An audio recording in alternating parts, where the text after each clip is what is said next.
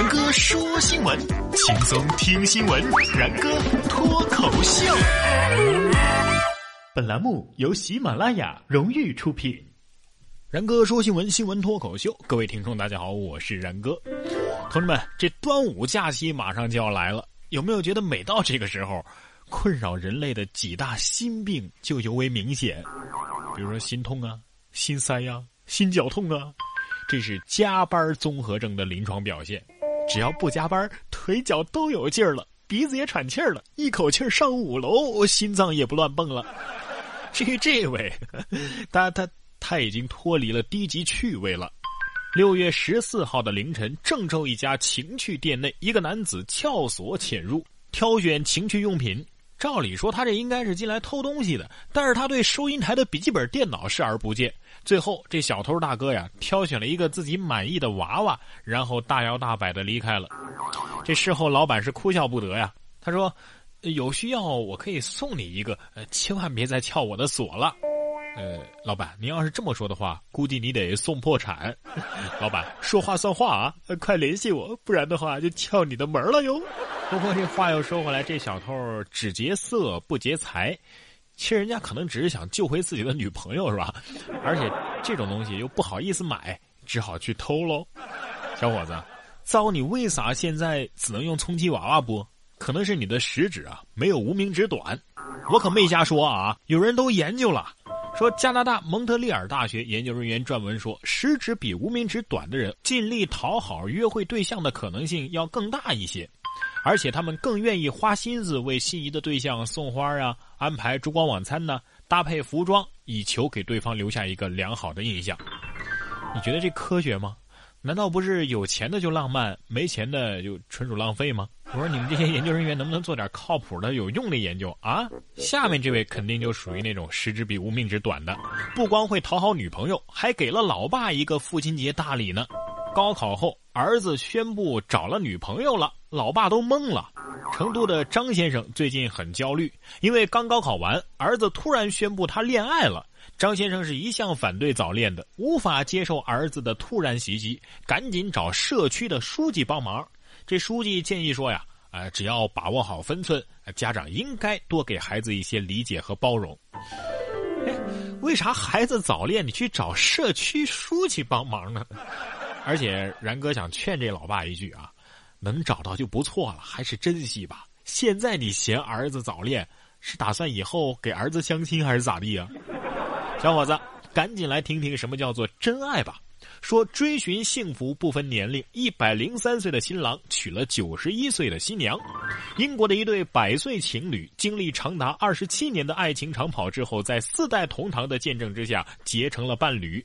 新郎科比是一百零三岁，新娘乐基是九十一岁，这两个人加起来年龄已经是达到了一百九十四岁二百八十一天。两个人相识于一九八八年。当时这个乐基啊已经是守寡三年了，科比呢是离异了，独身的两个人很快就走在了一起，两年之后便开始同居。想想闪婚闪离成为常态的八零后们，这大概才是爱情吧。说起来，这两位老人的年龄相加呀，已经打破了最老新人的吉尼斯世界纪录啊。说到世界纪录，朋友们还记得那个世界上最黑的孩子吗？快来羡慕人家吧。说皮肤黑的人老得慢，很多人都以白为美，但是现如今黑皮肤逆袭的时候到了。哈佛大学医学院研究发现，黑人拥有的年轻基因是白人的两倍，而拥有该基因可以使人看起来比实际年龄小上十岁。事实上，我们身边也有很多黑皮肤的帅哥和美女，大胆的晒出你们年轻健康的黑皮肤吧！啊，这么回事儿。难怪这么多年过去了，古天乐还是那么帅啊！你说以后会不会出现这种对话？哟，你今天看起来真年轻，你丫骂谁黑呢？黑的老得慢，胖的有福气，矮的聪明，单身的长寿。可是这都有什么用啊？找不到女朋友，只能自己慢慢变老，享受单身的福气，自作聪明和孤独终老。连海狗都在虐单身狗了。说海狗挨女友打之后逃跑了，街上任性的溜达。日前，江苏一个海洋馆海狗趁驯养员不注意啊，偷偷的跑了出来，在南通大街上溜达，引来了围观。发现观众太多，他竟然是跳河逃跑。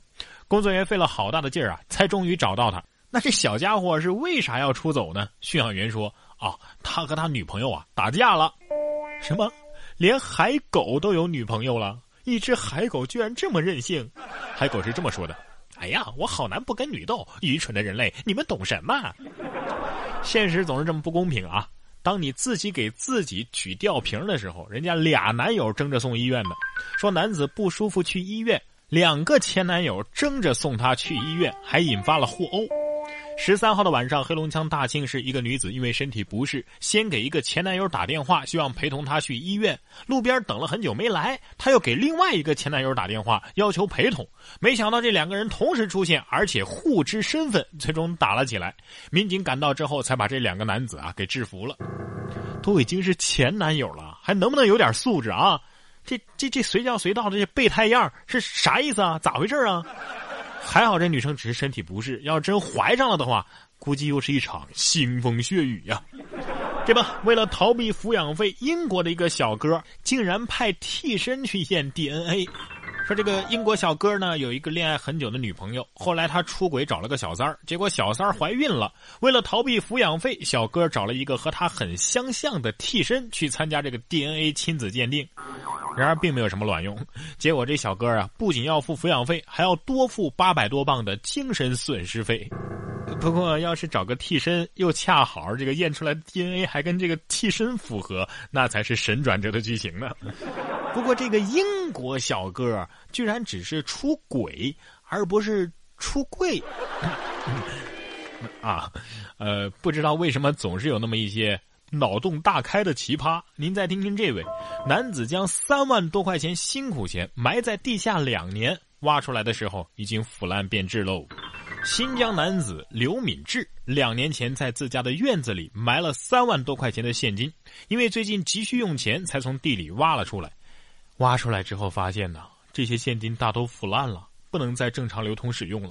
好在经过银行的清点和验证，为老刘兑换了全部的现金，挽回了经济损失。这得给银行赞一个啊！我说老刘，你是不是不放心把钱放银行啊？才交给这个土地爷管的？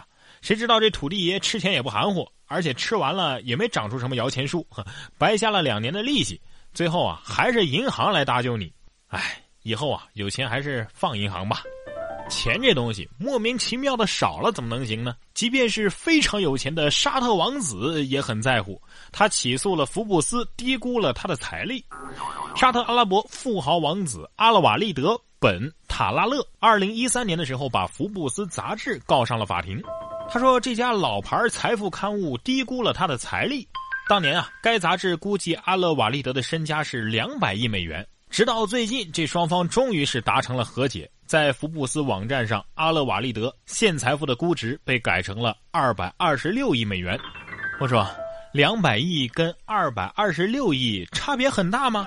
都这份上了，你还在乎那十几二十亿的？这这王子能有点出息吗？